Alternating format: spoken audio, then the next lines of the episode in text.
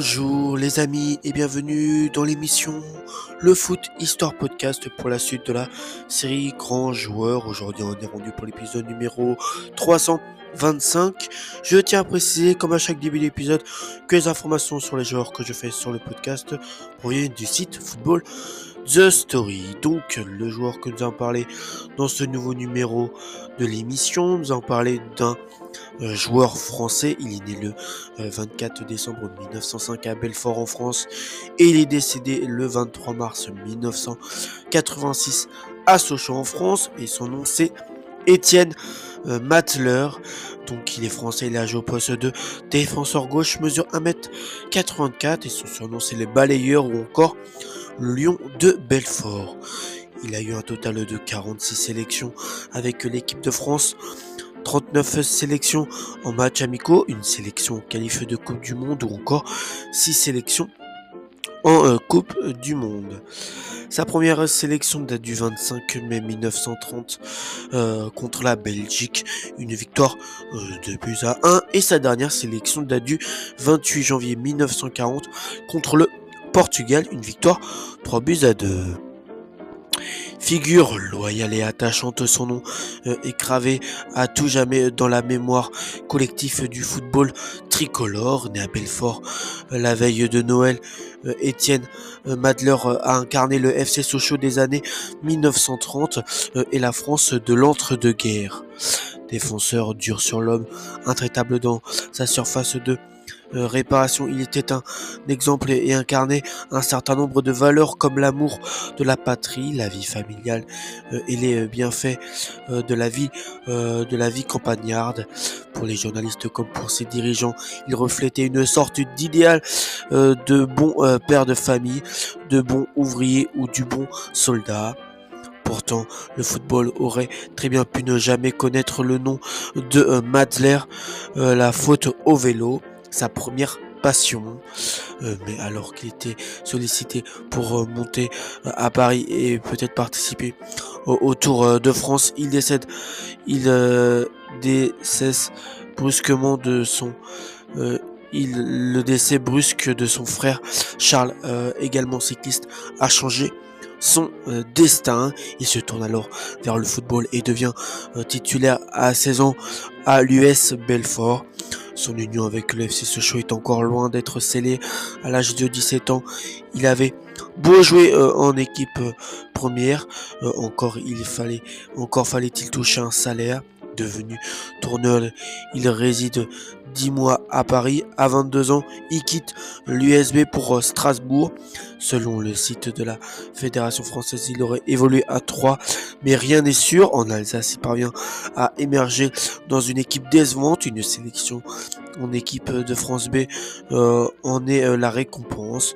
Repéré par le club Montébillard, il est recruté en 1929, deux ans avant l'instauration du professionnalisme en France avec les Lyonceaux dont il devient le capitaine emblématique. Le robuste défenseur gauche remporte deux titres de champion entre 1935 et 1938 et une Coupe de France en 1937 contre Strasbourg, une victoire 2 buts à 1. Il est d'ailleurs recruté parallèlement aux usines de la marque où il se présente tous les matins euh, à 7h euh, tout en se couchant à 9h tous les soirs. Euh, en effet, là où d'autres joueurs s'affichent au volant de superbes voitures ou en charmant de compagnie dans une dans une discothèque, Matler préfère le grand air et des ballons vosgien au haut euh, tumulte de des grandes villes. Ses aspirations euh, à mener une vie de famille calme et rangée en font une véritable image de l'équipe Peugeot en dehors. Sur le terrain également, celui-ci qu'on surnommait le déblayeur en raison de sa technique de jeu radicale ne ressemblait en rien au joueur actuel dans un style qu'on qualifiera pudiquement de rugueux au point de pouvoir qu'on qualifiera, donc son style de jeu qu'on qualifiera politiquement de rugueux au point de pouvoir jouer un match avec les ligaments de la cheville arrachés. Euh, il s'est illustré par sa capacité à dégager le ballon le plus lent possible et à empêcher partout les moyens les attaquants adverses de s'approcher du but, soit très loin de la classe de son idole Lucien Gamblin, qu'il avait rencontré lorsqu'il bossait à Paris. Avec l'équipe de France euh, l'homme euh, de l'Est devient international en 1930 euh, et dispute la première Coupe du Monde la même année. Il joue les deux suivantes en tant que capitaine des Bleus. tout en devenant le joueur tricolore le plus capé en janvier 1940 avec 46 euh, sélection, un total considérable pour l'époque. Il faut dire qu'il était entré dans la légende du sport en 1938 lors d'un Italie-France dans un climat nationaliste euh, à, son à son paroxysme paroxysme seul face à une face à un groupe de tifosi italiens après un match mouvementé contre la Squadra Azzurra perdu dans le bouillant stade euh, Partenopeo de Naples Madler, euh, euh, aura entonné la Marseillaise debout sur la table d'une auberge napolitaine, un geste qui lui vaudra la reconnaissance de euh, l'État. Puis arrive la Seconde Guerre mondiale, mobilisée en 1930 pour démobiliser la même année, après la défaite de la France, il rejoint la résistance basée à Belfort. Il fait du renseignement et reste en contact avec les services secrets anglais présents dans la France occupée en décembre 1943. Il a également récupéré des armes qui avaient été euh, parachutées par les euh, Alliés. Euh, dénoncé et arrêté par la Gestapo en, février 1944. Il est emprisonné euh, à la caserne Fiederich où il est détenu pendant 92 jours. Malgré la torture, il n'avoue rien de ses liens avec les résistants et de l'activité clandestine. Libéré, faute de preuves euh, et d'aveux, il s'échappe en Suisse, caché dans une charrette de foin euh, et parvient à rejoindre les forces du maréchal de Lattre de Ticini, avec lequel il participe à la libération de sa région natale, faisant preuve de la même ardeur euh, sur le champ de bataille que sur le terrain. Matler euh, retrouve les siens en 1945, poursuivant les combats jusqu'en Allemagne. Il faut qu'un éclat d'obus le blesse à la tête pour qu'il range définitivement son l'uniforme militaire au placard. Comme un vrai héros, Matzler n'évoquera jamais ses faits de guerre.